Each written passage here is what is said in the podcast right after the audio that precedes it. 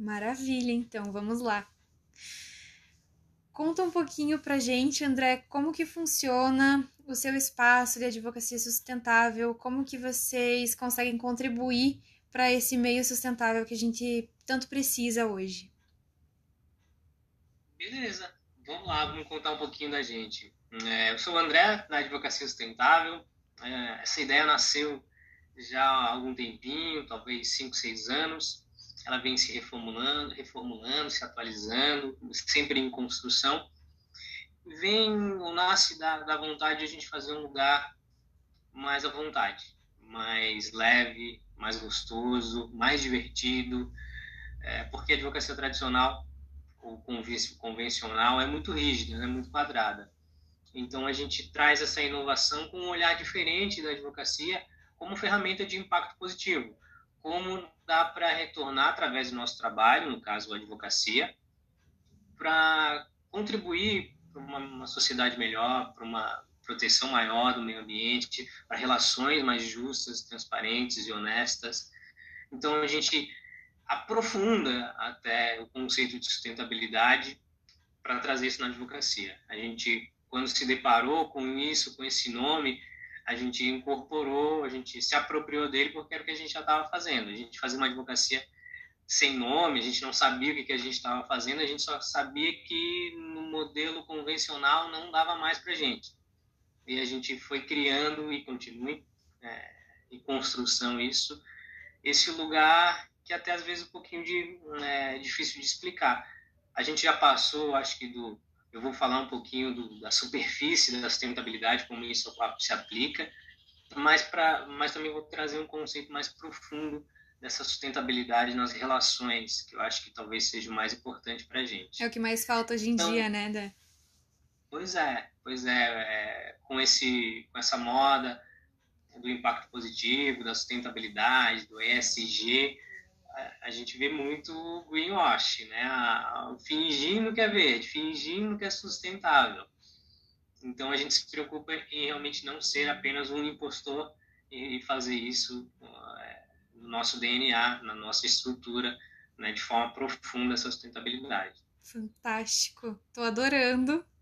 Confesso para você que é uma novidade muito grande para mim. Eu acho que na primeira conversa que a gente teve isso ficou muito claro, né? Eu não tinha conhecimento sobre essa área. não é muito comum da gente encontrar. E eu fiquei muito feliz também. Você conseguiu expandir os meus horizontes no termo de sustentabilidade. Para mim, o sustentável, claro, existe todo um conceito, é muito mais abrangente do que o meio ambiente em si, né? Do que a natureza. E você trouxe essa visão para mim do relacionamento sustentável, o que é um relacionamento sustentável, né? Como que a gente faz para ter? Como que eu consigo manter é, a minha vida num complexo inteiro sustentável? E me expandiu muito. E a gente sempre tenta olhar a sustentabilidade como condição mínima de existência. Isso é, é muito claro no meio ambiente, no planeta Terra. Ele precisa ser sustentável, né? a gente não pode usar todos os recursos, a gente precisa deixar ele se reestruturar, reestruturar se desenvolver, crescer de novo. E, mas isso funciona para tudo, para qualquer sistema, qualquer relação, para qualquer coisa da nossa vida tem que ser no mínimo sustentável para depois a gente alcançar uma prosperidade, uma abundância, e quando a gente começou, então, a gente trazia muito o, básico, o popular, né? o, a, a, superfície. Então, a gente falava que é, não era só reciclar papel e apagar a luz. É, mas era por aí que a gente começava. A gente falava que os nossos contratos eram digitais, então a gente não usava o papel. Quando tinha que usar, a gente reciclava a gente tinha uma parceria com recicladores, uma cooperativa muito bacana de pessoas com síndrome de Down aqui em Floripa, que fazia reciclagem até do, do, do papel higiênico, aquele rolinho do papel higiênico. Então a gente destinava tudo do escritório para essa cooperativa. É, a questão de apagar a luz já era muito claro para a gente, né? Apagar a luz era claro, mas para a gente não deixar todas as luzes no escritório acesas, né? e isso vale para casa também, principalmente no momento que a gente fala de novo de é, economizar, porque a falta de, de água, a falta de chuva, né? A gente também estava falando da chuva antes. Então é importante não só a gente em casa, mas as empresas, né, nos escritórios e principalmente as grandes indústrias, que são as maiores consumidoras, façam essa, esse racionamento, é, porque nem, a gente trata um, a natureza como recurso, e ela não é recurso, né? ela, é, ela faz parte da gente, a gente faz parte dela. Então, o ser humano também não é um recurso. Quando a gente começa a mudar um pouquinho essa visão, a gente vai entrando, acho que, num mundo mais leve, mais agradável, mais bacana. Isso no escritório pronto. também a gente usava é, o redutor né, de vazão d'água na, na torneira, que pode diminuir muito o, o, consumo de água. Às vezes 60%, 70%, 80%. Então a gente tinha no escritório. Né, a gente estou começando a falar da parte mais visível, mais concreta de como é que pode ser um escritório sustentável, como pode ser uma advocacia sustentável. Então a gente fazia isso, a reciclagem, a reutilização, né, o reuso de tudo isso, até reusar e reutilizar antes mesmo de reciclar. E aí a gente tem várias ideias na internet, né? A gente tá, tem acesso a isso sempre. Então, se faltou criatividade, dá uma olhadinha na internet que o potinho de vidro pode virar um lugar para guardar a caneta, os lápis, o material do escritório, muita coisa boa dá para fazer. O Pinterest via um excelente ambiente para isso, né? Pode, pode repetir, acho que eu não ouvi tudo. O Pinterest se torna um ambiente maravilhoso para isso. O pai Google tá aí para ajudar a gente em tudo hoje em dia. Ideia ali que a gente se espanta como fica boa, né? Uhum. E a gente não precisa consumir, não precisa comprar mais uma coisinha nova Vamos reutilizar, a gente já tem tanta coisa. Exatamente. Pô, só esse pensamento é, é um pensamento de sustentabilidade, não só para reusar coisas, mas roupas, mais é, sentimentos, mais pensamentos, vale para tudo. Né? É, eu acho que o que eu quero dizer um pouco isso, para a gente ampliar o nosso pensamento mais global, mais sistêmico, para a gente olhar para o outro e para as outras áreas, como é que a gente consegue se relacionar. Acho que isso tem tudo a ver com sustentabilidade. E tem, tem mesmo. Você me trouxe essa visão na conversa que a gente teve anteriormente, porque eu acredito que pouquíssimas pessoas entendam que esse termo ele é para tudo. É, é emocional, é a questão de pensamento, é a parte do meio ambiente, do consumo, de tudo. E está envolvido em absolutamente tudo também. No nosso dia a dia, desde as coisas mais simples, como acordar, até a parte mais extrema, que são os governos, são os países, são as decisões que são tomadas lá em cima, né? É verdade. É, eu acho que a gente Vou gostar muito de a gente entrar nessa parte depois da nossa primeira conversa. A gente já seguiu por esse rumo. Uhum. Eu acho importante dizer, quando a gente fala de sustentabilidade e pensa em reciclagem, talvez a primeira coisa que a gente pensa é que nem tudo dá para reciclar. E as, algumas coisas que dá para reciclar, a nossa localidade, a nossa região, a nossa cidade não consegue ainda fazer isso. Às vezes o nosso país ainda não recicla esse tipo de material. Então é importante a gente hum, fazer esses contatos locais, regionais, como essa cooperativa, falei de pessoas com síndrome de Down, né, lá do meio ambiente, e na parte social inclusiva bacana. Então saiba o que, que tem que reciclar na, na, sua localidade, como fazer isso, como é que passa a, a coleta seletiva, como é que se acondiciona os materiais, né? O vidro é assim, o isopor é assado, o papelão é assim, então cada, cada cidade também tem um procedimento diferente. A gente entra naquela situação que a maioria das pessoas acreditam que ser é, ter um consumo consciente é a parte de reciclagem, né? Que você separar o lixo é o suficiente. Mas não, ela vem desde a tomada da decisão pela compra de um produto uma escova de dente, por exemplo. Por que, que eu vou comprar uma escova de dente de plástico que leva mais de 400 anos para se deteriorar? E, se eu tenho ali na minha frente uma escova de bambu que leva 30 anos e não prejudica o meio ambiente? É. E quando a gente ainda vai mais crítico, ainda a gente pensa: quem está produzindo essa, essa escova? É a China? É com trabalho escravo? O trabalho infantil? É, essa cerda vem de onde? Bambu está feito como? Estão fazendo florestas de bambu? Tão... Então a gente começa a pensar realmente, é, não para a gente ficar maluco, cri-cri, ambientalista. Né, Mas nós conhecermos o produto que a gente está consumindo, né, André? Exatamente. Porque daí a gente fica na, pensando, tentando equilibrar, pô, beleza, vou comprar uma escova de bambu que vem da, da Holanda, tem umas aí agora da, da Holanda. Ela atravessa o oceano para chegar aqui. E será que né, uma outra feita aqui perto de casa não, não é melhor? Então, isso tudo é muito louco de a gente pensar. É, de novo, não é para a gente ficar maluco, mas é para a gente começar a raciocinar, é, é, tomar decisões conscientes na hora de consumir. E a gente sabe, o marketing sabe, a propaganda sabe que a gente consome pela emoção, não pela razão. Sempre. As propagandas estão aí. Então, quando a gente tem conversas como essa, eu acho maravilhoso que a gente consegue, pelo menos, impactar uma pessoinha, ainda que seja eu e você, que são duas pessoas. Já é uma boa parte. É eu acho muito bacana é, essa promoção de diálogo, porque também promove a autonomia de pensamento para as pessoas. Exatamente. Deixa eu contar para você, eu estava vendo essa semana um, um, curso e o professor ele estava me contando alguns casos de, de greenwashing. Assim, bizarros, bizarros, bizarros, bizarros. Uma empresa que fabrica cigarros começou a vender um cigarro ecologicamente correto Tabaco 100% natural. Ah. Você acredita nisso?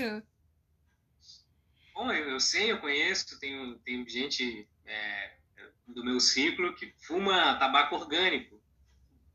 Beleza. tá bom, né? Mas eu comecei a pesquisar um pouco mais sobre o greenwashing. E entrando nesse meio político, a gente tinha até comentado na semana, na última semana, quando a gente tinha conversado, sobre a situação do, do parque, né, de Garopaba, que eles estão fazendo uma piscina de ondas e tudo mais.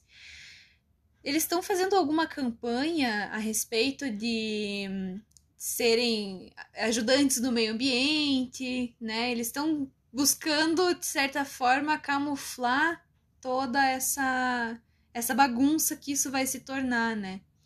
Isso entra no aspecto de, green, de greenwashing, mas a prefeitura e a galera não tá interessada em se preocupar com esse marketing falsificado, com essa destruição do meio ambiente e tá focando exclusivamente no turismo e no capital financeiro que vai entrar, né?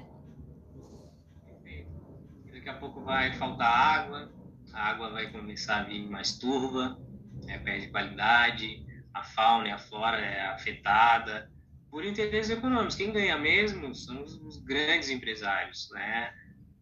Claro, gera emprego, sim, um empreendimento daquele tamanho. Eu confesso que eu não estou tão por dentro, eu tive, só informações de um lado da história, que é o lado da comunidade, que me procurou para fazer alguma orientação. É, então, vi ali, já pude perceber por cima que tem realmente um impacto. Impacto sempre tem, agora tem um impacto que é autorizado, tem um impacto sem autorização mas impacto sempre tem.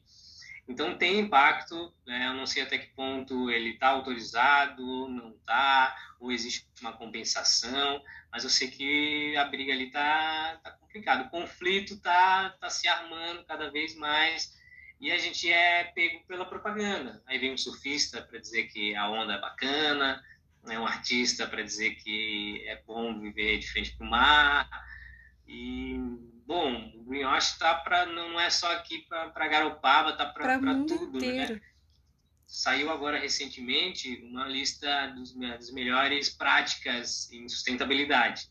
E quem quiser procurar, procure aí no senhor Google é, quem foram os premiados. E são, de novo, os maiores poluidores e exploradores dos recursos naturais do Brasil. Bancos, empresas né, que que sempre tem essa pegada com a natureza, com a Amazônia, com. Bom, né? Porque eles têm dinheiro para fazer projetos bacanas no, do papel, com planejamentos, do indicadores.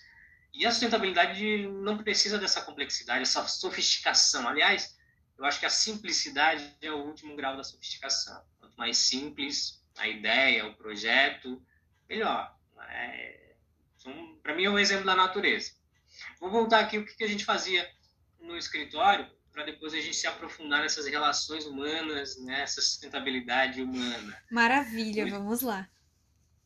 No escritório ainda, a gente não conseguiu compostar orgânicos, né, reciclar o orgânico, mas em casa eu faço, por exemplo, né, aqui a gente tem três, quatro composteiras que, que dá para mim e para minha companheira, que vivemos num apartamento, e não dá cheiro para quem pergunta, é, tamo, estamos tentando implementar essa compostagem a nível do, do condomínio, do, do, do, edifício. A gente já conseguiu botar a reciclagem do, óleo de cozinha. Então, tem uma, uma empresa que vem, pega e faz a reciclagem, então é muito bacana. Mas todo mundo consegue fazer, né? Aliás, a maior quantidade de lixo e desperdício estão nos, nos alimentos. Então, se a gente consegue transformá-lo de novo em adubo, em terrinha, é maravilhoso. Fantástico, né? Já ajuda muito. Na, na própria cozinha do escritório em casa a gente usa a esponja vegetal e o sabão feito do óleo de cozinha é usado. Bom, super acessível, super fácil. A esponja também é compostável. E eficiente, né? Usa. Eficiente, maravilhosa. É, e tem aí, e talvez seja até mais barata quando a gente compra um pedaço grande da esponja vegetal, ela dura muito. Aí, de, de novo, é, ah, tem um supermercado, a gente tem a esponja vegetal que já vem no saco plástico para a gente comprar. Né? O ideal é que ela não viesse. Mas não vamos deixar o bom ser inimigo do ótimo. Ah, só porque ela vem no saco plástico, de repente eu não vou comprar. A outra, que não é vegetal, também é um plástico dentro do plástico. Então, ali, pelo menos, a gente está reduzindo tudo que a gente conseguir fazer sem enlouquecer, sem virar o cri-cri, é legal. Poxa, esqueci minha sacola retornável, não vou comprar porque eu não. Compra, né? Tá precisando, faça o que é possível para cada um. A gente conseguiu emplacar essas práticas também é, é, progressivas no escritório, em casa, na vida. Então, sugiro que cada um faça o seu também na medida do seu possível. Isso é muito importante. Todo mundo poder, todo mundo contribuir de uma forma leve, né? Que seja leve, que seja até mesmo sutil, já vai ter um impacto grande. A gente já consegue melhorar muito o mundo do que ele está agora. No, no, no, escritório em casa, a gente também não usa o plástico de uso único, que é o copinho plástico, né? Copinho plástico de café realmente é uma coisa muito sem noção, né? A gente usa por 3, 4, 5 segundos, toma um cafezinho e joga fora.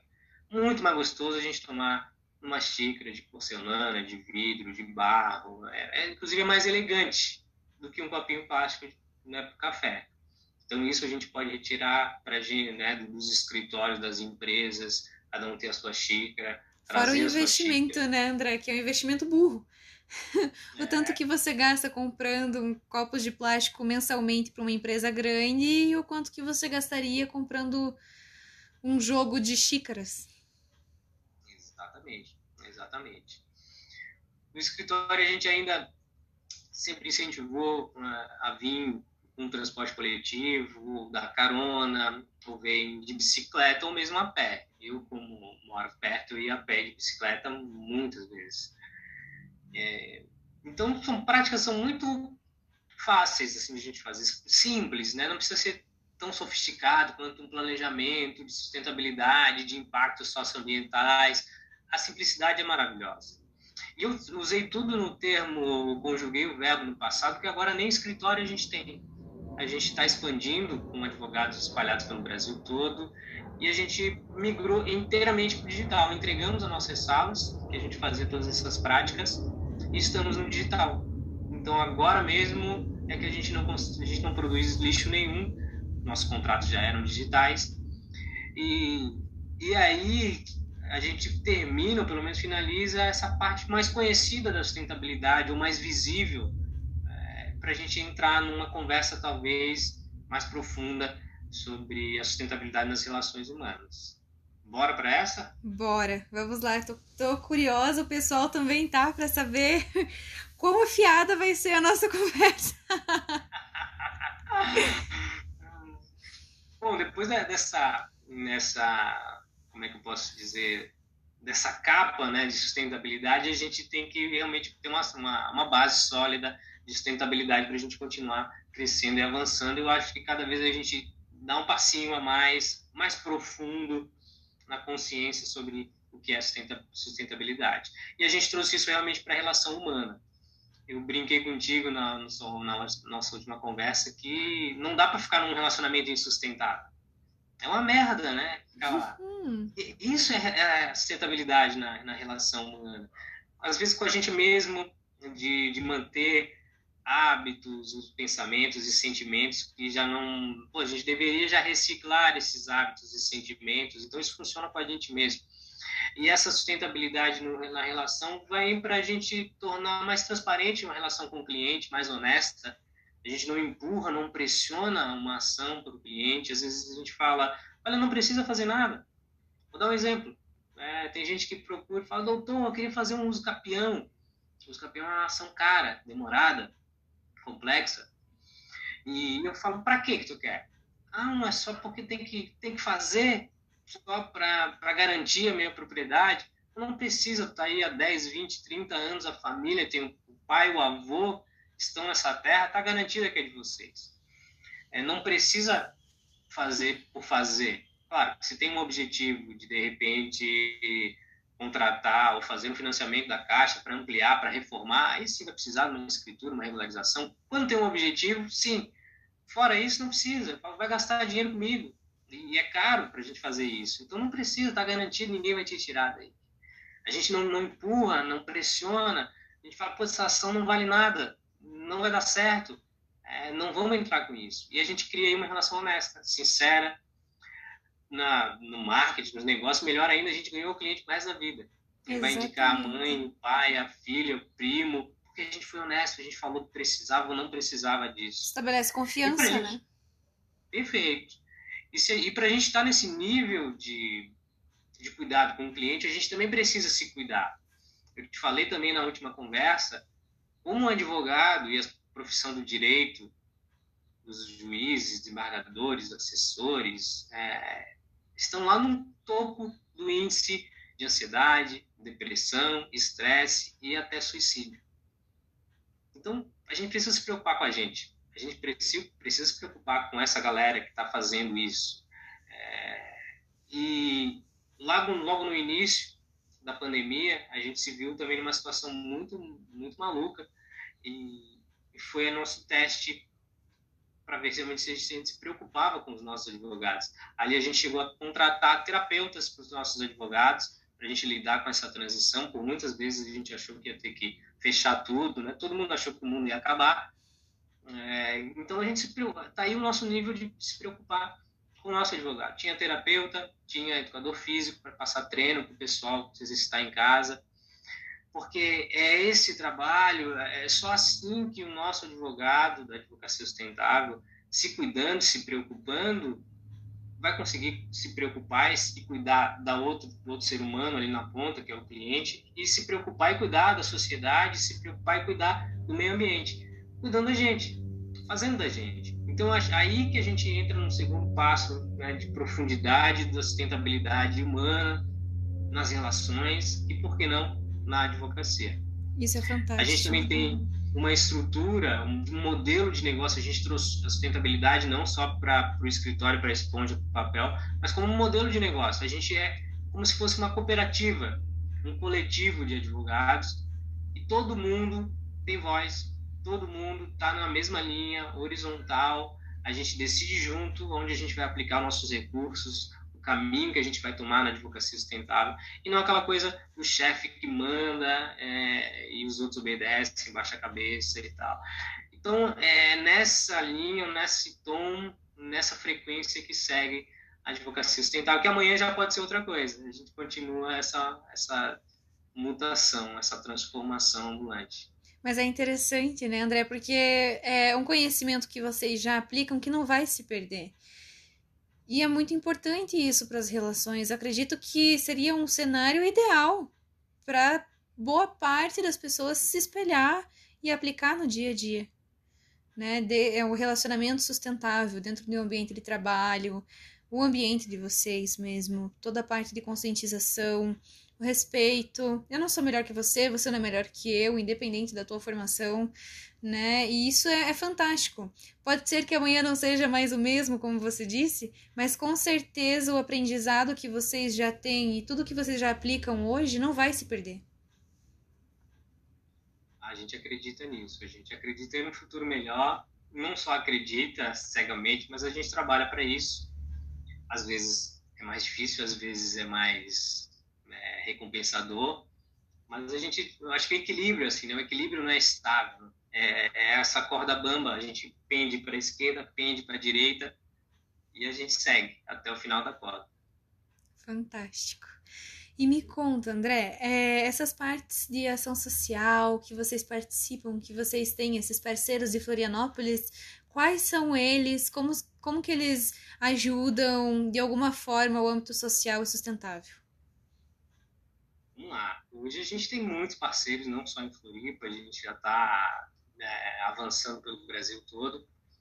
E, mas em Floripa, onde a sementinha brotou e a gente tem uma atuação mais forte, foram mais de 100 projetos. Projetos LGBT, contra a violência da, contra a mulher, esportivos, culturais, do meio ambiente, cultura, pô, de tudo, né? Eu não consigo nem citar, tô, até estou falando por área porque é muito projeto. E a gente fez o nosso balanço social já do último ano, 2020, ainda em pandemia, a gente conseguiu impactar 20 mil pessoas diretamente e gerir em fundos para projetos sociais mais de 4 milhões de reais. Então, é muita gente que a gente conseguiu trabalhar. Isso contando né, com a força dos nossos projetos espalhados pelo Brasil e principalmente aqui por, por Floripa. Eu acho que a criação dessa rede, desses braços, é muito importante. É, vou contar um caso recente aqui que está acontecendo e eu já combinei tudo com a associação, então estou estou podendo falar. É, agora tem muito contrato de sigilo, a gente não pode falar um monte de coisa, mas esse a gente combinou que a gente vai botar a, a boca no megafone para para gosto um disso. Recentemente a gente é, conseguiu barrar um grande empreendimento que é, se, começaram já, inclusive, a, a, construir no sul da ilha, né, na, na parte sul da ilha de Santa Catarina, aqui em Floripa, e a comunidade ficou bastante é, indignada com isso tudo, me procurou, a gente começou a fazer reuniões, começou a, a juntar bastante provas, a gente já estava fazendo, começamos a fazer algumas denúncias para os órgãos fiscalizadores, e, e a gente já estava até preparando uma ação nossa quando, enfim, aceitaram as nossas denúncias e barraram o empreendimento. Barraram porque realmente tinha muitos indícios de, de irregularidades. Ah, o empreendimento tapou uma lagoa, que ela não era uma lagoa muito visível, ela era um mangue, né? Floripa tem muito mangue, tem muito banhado, né? Porque tudo tem água para todos os lados.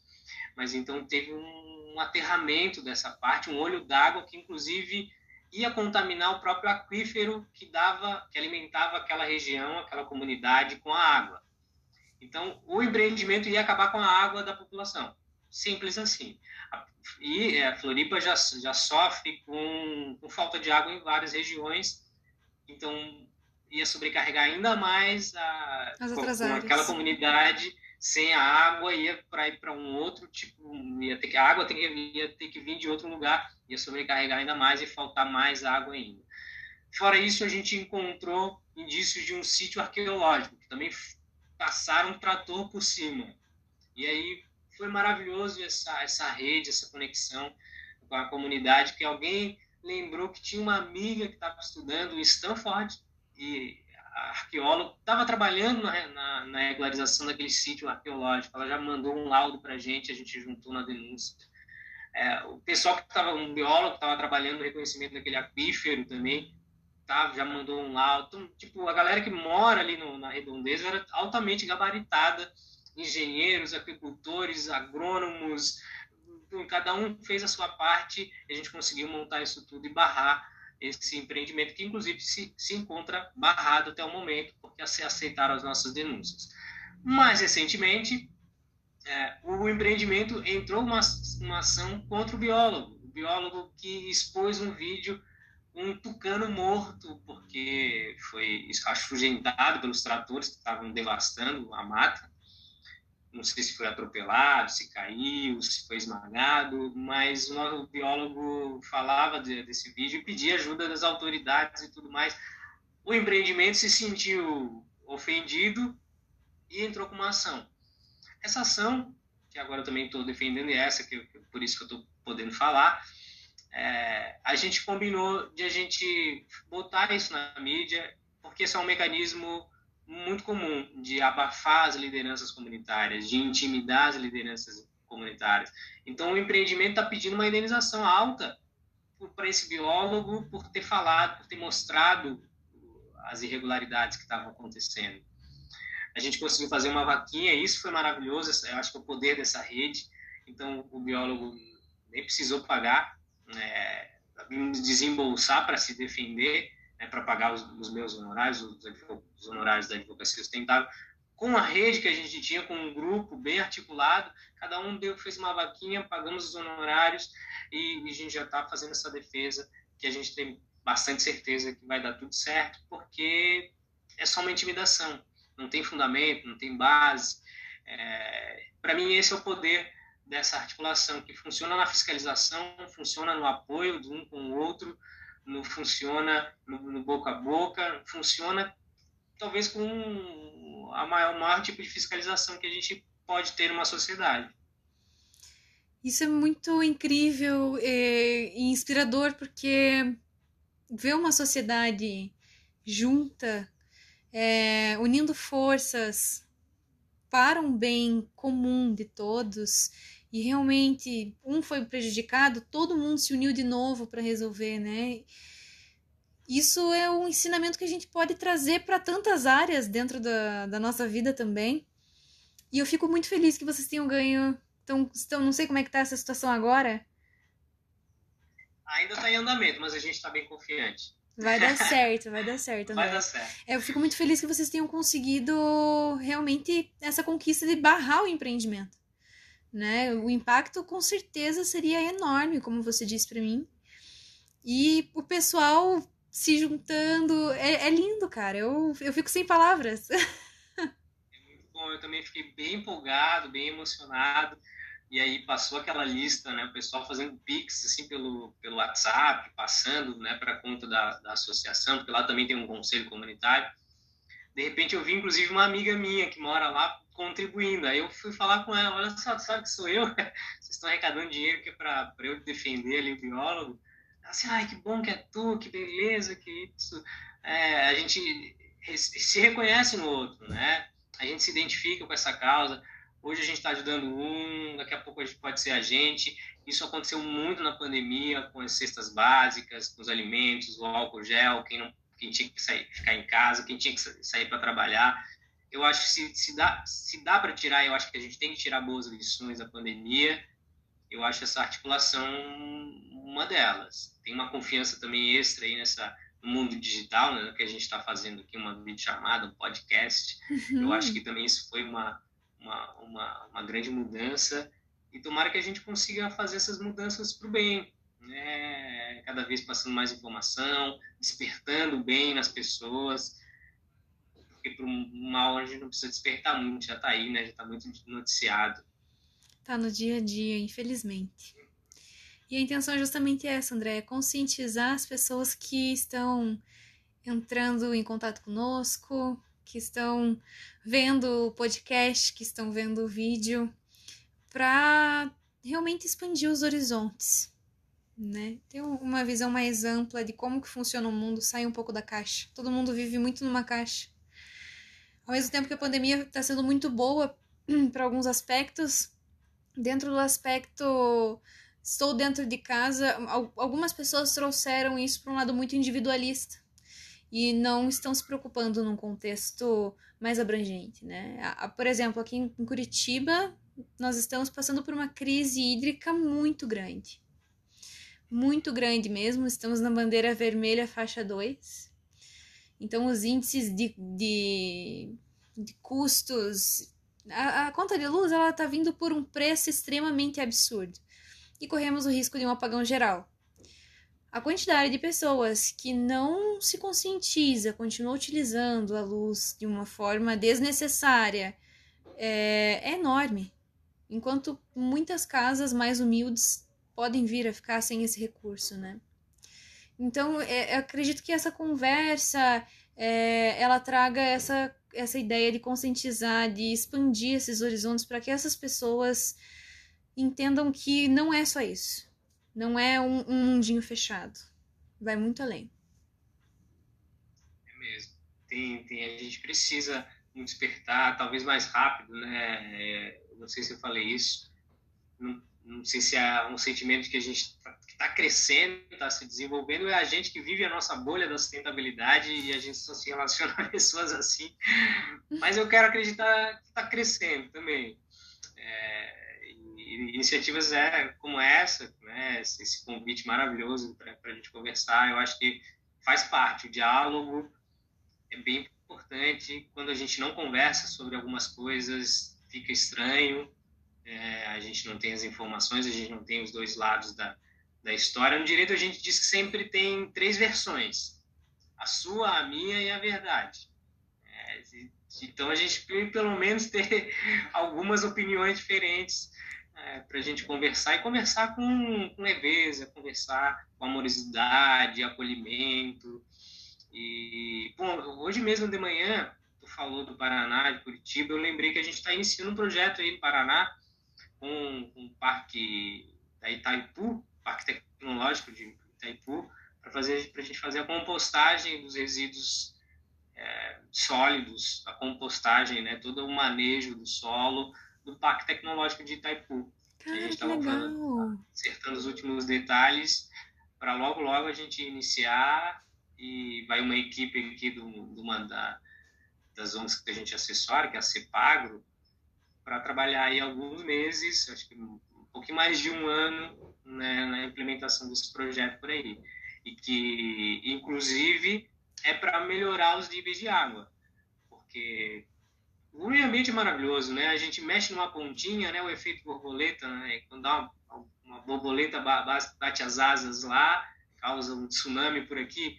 Ah, então, quando a gente faz um movimento, mesmo que pequeno, de reciclagem, de compostagem, de adubagem, de melhoramento do solo, aumenta as, as árvores, aumenta a qualidade da água, a qualidade da terra, vem mais animais e vai aumentando, e vai aumentando, e a gente vai melhorando. Então, de novo, a simplicidade talvez seja esse o maior, último grau da sofisticação para a gente fazer essa retomada de consciência e tomar retomada ambiental que a gente está precisando. Fantástico. E me conte, dentro da, da nossa ideia de cutucar as feridas, qual Bora. machucada a gente vai, vai tirar a casquinha? tá até tomando um chá agora. Já vou, vou pro chazinho. Então, eu, eu gostaria de começar com a própria advocacia, para depois a gente partir para os outros. A gente já falou um pouquinho dessa lavagem verde, greenwash, né, que existe com as grandes corporações. Existe também no, nos, nos governos, aqui em Floripa tem uma, uma mídia que, que promete uma Floripa lixo zero até 2030, mas a gente não vê nada acontecendo diferente. Como é que eles vão chegar em 2030 lixo zero? Então o governo vende essa ideia, parece que mais uma, uma propaganda para o pessoal vir investir, morar em Floripa. A gente sabe que no fundo, no fundo é isso mesmo, né, André? É. Uhum. Daquele, é daquele jeito, né? Chega a ser bizarro, cara. é mesmo. Então os próprios governos fazem isso. E, mas eu quero tirar a casquinha machucada da advocacia. Eu não me, eu não me conformo que ah, os advogados, os juízes, os, todo mundo que trabalha com direito sofram as consequências e sofram mesmo, né, ao ponto de cometer suicídio, né, a, a ter depressão, a, a, sentir dor física, né, do, do, de uma de uma profissão muito engessada, muito rígida, muito convencional, que não abre os olhos para as mudanças. é, não abre os olhos para interpretações diferentes. Eu entendo que não, hoje não precisaria mudar nenhuma lei, bastaria interpretá-las para o bem. Simples assim. Não, não, precisa fazer todo esse alvoroço de muda a lei para cá e para lá. Mas também a formação desse, dessa galera. Né? Eu que passei pela, faculdade de Direito e vejo que a formação, de novo, está engessada, tem autores lá do século passado, às vezes, e a gente continua venerando aqueles autores, quando nem faz mais sentido. É, o jovem advogado que sai, sai formado um robozinho para trabalhar para grandes escritórios, não sai formado para pensar por si mesmo, nem mesmo a questão mercadológica para administrar um escritório, administrar suas finanças, não sabe de nada de marketing, não sabe nada de, de, de gestão. É, Sai despreparado, né? Totalmente despreparados. Aí a gente entra, é, querem fazer o concurso, querem ser delegados, querem ser juízes, muitas das vezes só pelo dinheiro, nenhuma vocação, o que eu já, inclusive, trabalhei na parte do tribunal que recepcionava novos juízes, eram muito jovens e, e nenhuma preocupação com o bem-estar do outro ser humano. Hum, quem que passa hoje para ser juiz? É classe média alta, classe alta. É, deve ter as suas exceções, mas quem consegue ficar estudando 3, 4, 5 anos sem, é, sem trabalhar é classe alta, é classe média alta. E essa pessoa não se identifica com o pobre. Depois que ela entra para ser juiz, para delegado, ela, ela se afunda na academia, nos livros, é porque a lei é muito clara, porque a lei é isso, mas esquece que tem um ser humano ali. É, tanto é que a gente esquece que, que, o processo já é um número, é um número do processo, não é um nome do André, não é um nome da Raíssa, é um número. E, e, a lei é muito clara, não, a lei não é nada clara. É, até poderia ser, mas cada um também decide uma coisa diferente, cada um fala. Então, a gente tem responsabilidade disso. A advocacia pede também, ou vende uma ideia de que você se forme, você vira milionário, você vai ter um carrão, vai ter um relojão, o um escritório com uísque e tal em cima da mesa, é, o terno, a, toda essa, essa loucura, e isso só acontece de, ou, de forma tão rápida assim, tão, como se vende, com mecanismos meio escusos, meio obscuros, né, para a gente avançar tanto assim. Né? E, é, e é isso que eu acho que causa o sofrimento. É o jovem que vender uma ideia que ele vai ser muito rico, que ele vai ser, ter muito sucesso, muita ostentação. Até a OAB agora está tentando proibir o advogado ostentação. Eu, eu até... vi! Essa semana isso estava em alta no Instagram. Olha só. Eu acho justíssimo. E teve um, pessoal aí que tava muito bravo, né? Como assim? Agora, só porque eu sou advogada, eu não posso mais postar? é, não, não é que não pode postar, mas não precisa postar de uma BMW, de um Jaguar, de uma mansão, porque a pessoa olha não pelo conteúdo, né? Tá olhando o visual, a estética simplesmente. Ela está vendendo um estilo de vida que não é o conteúdo, o acesso à informação, o direito. Bom, é, eu nem tenho uma opinião formada muito bem sobre isso. Talvez eu seja mais liberal e pode ostentar, mas também pode outras coisas. É, tem algumas coisas que são proibidas. Fizeram jingles, é proibido ter jingles ou ter musiquinhas. Alguns escritórios fizeram em axé, em forró, em eu achei maravilhoso, achei engraçado demais. eu não faria, porque, mas se alguém quer fazer, por que não? É, eu acho que para mim é essa abertura de olhar que, que, que, o direito precisa. O que, que é o nosso STF, nosso STJ, os juízes, né, com essa arrogância, essa soberba, quando para mim parecem um monte de crianças mimadas, adultos imaturos, que se ofendem de Vossa Excelência, de não, isso não, isso não e, e aí é estranho porque daí ninguém fala sobre isso. Tomara que, tomara que a gente não seja censurado aqui, a gente está falando. Mas acho que são as feridas que são talvez as primeiras, né, sendo, sendo advogado, que eu gostaria de destapar e a gente dar um cuidado melhor, né? Não só esconder ela, não só botar um band-aid por cima ou não falar sobre ela. Vamos, vamos na causa. Por que, que a gente está matando jovens advogados? Por que, que a gente está é, se degladiando entre juízes e, e, não consegue nem se ouvir no, no, no, alto grau da instrução sobre a Constituição, sobre a pessoa se ofende quando o outro discorda da sua opinião? É, então, eu acho que a gente está esquecendo de olhar as habilidades talvez mais humanas, que é a relação social, essas habilidades sociais, essas soft skills, né, como se fala também, essa resiliência, essa gestão de emoções, que a gente não aprende nem no primário, no ensino médio, muito menos na faculdade. É, e talvez a gente está na hora de a gente mudar de tanta técnica para um pouquinho de sensibilidade, um pouquinho é, de humanidade. Olha só, a gente se emociona quando vê a humanidade na humanidade, no planeta Terra, quando alguém ajuda o outro. É emocionante, porque não é tão comum. A gente comprou um, um modelo de consumo, a gente foi formado para ser consumistas. O advogado é formado para comprar carro, terno, relógio, joias. Não é formado para pensar por conta própria. Aliás, nem pode, né? O que, que são os nossos trabalhos de conclusão de curso? A gente não pode emitir uma, uma opinião própria, a gente tem que copiar os outros. Isso estar em todo lugar. Bom, a minha, talvez, um, um pouquinho da homeopatia para a gente curar essa ferida é a gente ser autêntico, a gente ser sincero, a gente começar a se expressar e se, se dialogar me melhor.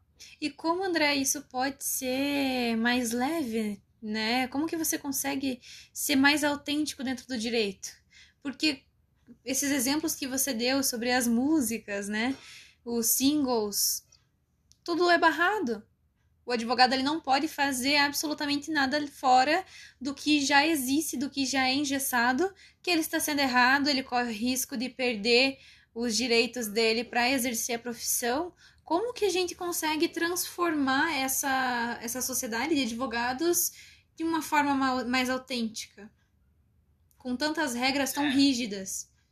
É, eu acho que o fator humano é, fundamental, alguém que tem, que está nesse lugar, nessa posição, tomar uma atitude, um despertar de consciência será, seria maravilhoso. E isso já funcionaria bastante, mas vindo da base, e aí não serviria apenas para advogados, mas para todas as profissões, se a gente começa com uma educação um pouquinho mais articulada, mais, mais sensível, né, que fale de emoções, que fale de gerir essas emoções, porque toda profissão a gente vai ter que saber lidar com frustração, com engano, com, com fracasso, é, e tem, tem gente que não sabe lidar com isso. E, e gente num alto poder, alto cargo, alto escalão, que não sabe lidar com uma coisa dessa.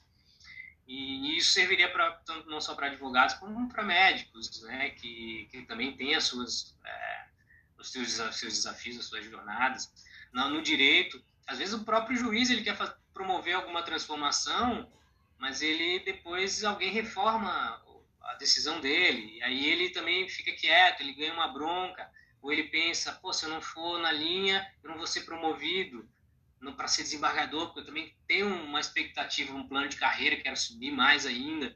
É, então, aí a gente vai jogando o jogo automaticamente, porque é assim, não dá para mudar é porque é assim, não dá para mudar. É... Então, muita coisa. Tem, é, de novo, primeiro, talvez se despertar individual, mas tem todo um plano aí de, de, de educação que a gente poderia mudar. Até muito simples, assim, muito, muito sutil, assim, né, de a gente inserir algumas coisinhas boas também. É, tem um projeto que a gente está em andamento para levar o voluntariado para os advogados e a gente retornar o que a gente recebeu da sociedade, da formação para a gente ajudar quem precisa, que ainda é muito mal visto na OAB, na OAB e pelo, pelo direito, né? É, ah, tá fazendo de graça e ele tá roubando meu cliente. Não, Nossa. não é teu cliente porque ele não pode nem pagar, por isso que eu tô fazendo de graça.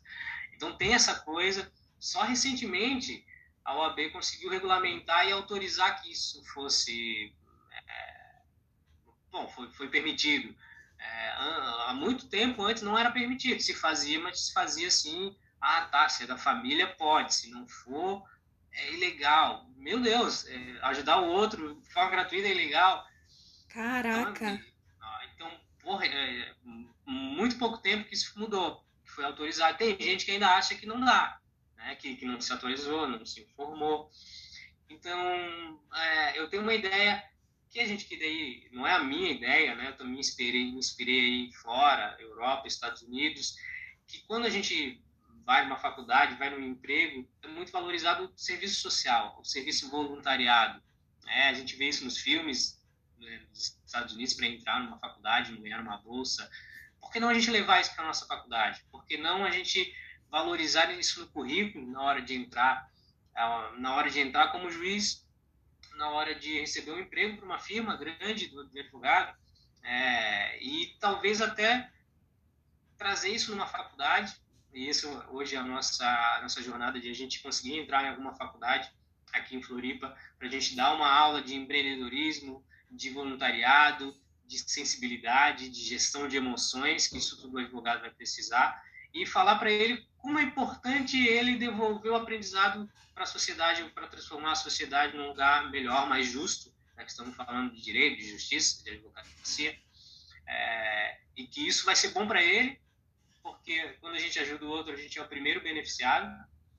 A gente vê ali que os nossos problemas nem eram tão grandes assim, porque aquela pessoa tem um problema muito maior, às vezes não tem nem o que comer, às vezes ela está uma doença, não pode mais nem trabalhar, e a gente ajuda com uma aposentadoria, alguma coisa assim. É, então a gente é o primeiro beneficiado, a gente fica bem, a gente cria laços mais fortes, a gente aprende a ver o mundo sobre outros olhares, quando a profissão do direito ainda é elitizada e tem gente que só está na sua bolha, nas coberturas e nos carrões e não, nunca foi numa comunidade, por exemplo. Então, eu acho que isso amplia bastante o olhar. Isso também amplia as tuas soft skills, as tuas habilidades de se colocar, se posicionar num lugar diferente, de lidar com as adversidades, de às vezes eu já fui em comunidade prestar atendimento jurídico gratuito e o cara brigou comigo. Brigou. Ah, cara ele, ele, tava, ele tinha uma experiência ruim de um outro advogado ele transferiu para mim e eu não conseguia ajudar ele porque eu não tinha internet ali para olhar o processo dele e ele brigou comigo bom foi um aprendizado então tanto me marcou que eu estou falando aqui que eu tive que respirar, tive que me calmar, eu já queria entrar na briga junto com ele, mas, opa, peraí, né? Eu, de uma maneira ou de outra eu consegui entender que ele estava frustrado de outra situação. É, é, então, isso tudo é bom para gente. É bom também que a gente alivia o Estado, que não consegue ser onipresente, estar em todos os lados. E aí eu falo da advocacia, mas podia ser de tudo, podia ser no marketing, podia ser na engenharia, podia ser na medicina. Estamos precisando de médico em postinho Pô, o cara foi formado numa universidade federal, pública, né, estadual, e depois vai montar sua clínica, seu escritório, vai botar o silicone ou vai só atender grandes empresas e não devolveu nada, ele ganhou formação de graça da gente, do povo. Você não vai devolver nada? Então, a gente quer atingir isso, começar a fazer o diálogo por aí fazer conversas como essa que a gente está fazendo, de destapar feridas também, dentro da advocacia, dentro de uma faculdade, para o cara ali perceber que tem outros caminhos, dá para trabalhar com ONG, dá para com uma associação, um projeto, com empresa sustentável, dá para fazer um concurso, como a maioria tenta fazer. Eu também me peguei é, num, num, lugar que eu nunca imaginei que eu poderia trabalhar, que era o direito do surf. Nem imaginei que existia. Sério, eu não sabia que existia isso também. Ai, meu Deus. É. é uma área que realmente pouquíssimas pessoas conhecem. Eu só fui conhecer porque assessorei uma, uma treinadora de surfistas e aí ela me contou que o próprio o circuito mundial de surf tem uma legislação própria. E, e se o surfista quiser recorrer da nota que ele recebeu na bateria, ele pode recorrer como se fosse um tribunal dentro do, do surf. Olha só, não tem ninguém fazendo isso, eu comecei a fazer agora para esses clientes. É, olha, olha como abre portas. Maravilhosa, assim, nunca imaginei que ia trabalhar com direito de surf, é, como também não imaginei que ia trabalhar com comunidades, com projetos sociais, com, com tantos projetos assim, É, nossos projetos já foram parar no Faustão, na TV Globo, a gente assessorou já projetos lá e, e criamos pontes com algumas celebridades que também estão preocupados com, com a parte de sustentabilidade e que eu nunca chegaria diretamente na TV Globo ou numa celebridade se não fosse através do projeto social, olha só, com a, as conexões, as portas, a autenticidade no nosso trabalho, a espontaneidade leva a gente para lugares que a gente nem imagina. Então, não tenho as, todas as respostas, não tenho mesmo. Fico bem à vontade nessa posição de não saber. É, mas eu, eu fico contente de participar e promover conversas como essa. Eu fico feliz. Eu também não tenho todas as respostas. Tô fazendo a faculdade ainda. Mas eu acredito muito no nosso projeto. Eu acredito muito nessas conversas que a gente tem, nas parcerias que a gente forma, é, no conhecimento que a gente agrega. Olha só, cada vez que eu ligo e converso com você é um aprendizado novo. isso é, é fantástico. Isso não tem preço, isso tem valor, como diz a minha avó. E a intenção é essa, a gente nunca vai saber de tudo. É, muitas vezes a gente pode falar, eu posso falar coisa aqui que não é certa, eu posso falar algo aqui que eu trato como, como verdade única e não é, né? Tudo é passível de mudanças. E eu, a gente vai aprendendo isso ao longo do tempo. O importante é a gente desenvolver e realmente fazer a, as coisas acontecerem de uma forma autêntica como você disse. Vamos fazer. Do jeito que dá, com o que a gente tem, não espera para depois, não espera se formar, não espera se aposentar, não espera casar. Vamos fazer. E quanto mais a gente faz, a mudança acontece. Com certeza. André, muitíssimo obrigado pelo seu tempo, pela nossa conversa. Eu acredito que o pessoal vai amar esse podcast. Tomara. E teremos muitas perguntas. Está preparado para o segundo episódio? Claro, vamos lá. Maravilha. Se eu não souber, eu vou dizer que eu não sei e a gente segue o baile. Vamos que vamos, fazer uma listinha. Maravilha. Então é isso. Eu super agradeço. É, espero realmente ter sido útil de alguma maneira, tocado no coração de alguém, despertado a consciência de alguém. Estou super à disposição para responder essas perguntas, a gente fazer um segundo tempo, um terceiro. Estou à disposição, é só me chamar. Maravilha, combinadíssimo. Um abraço, André. Bom final de semana em Floripa. E é isso aí. Bom final de semana para você também. Um beijão. Beijo.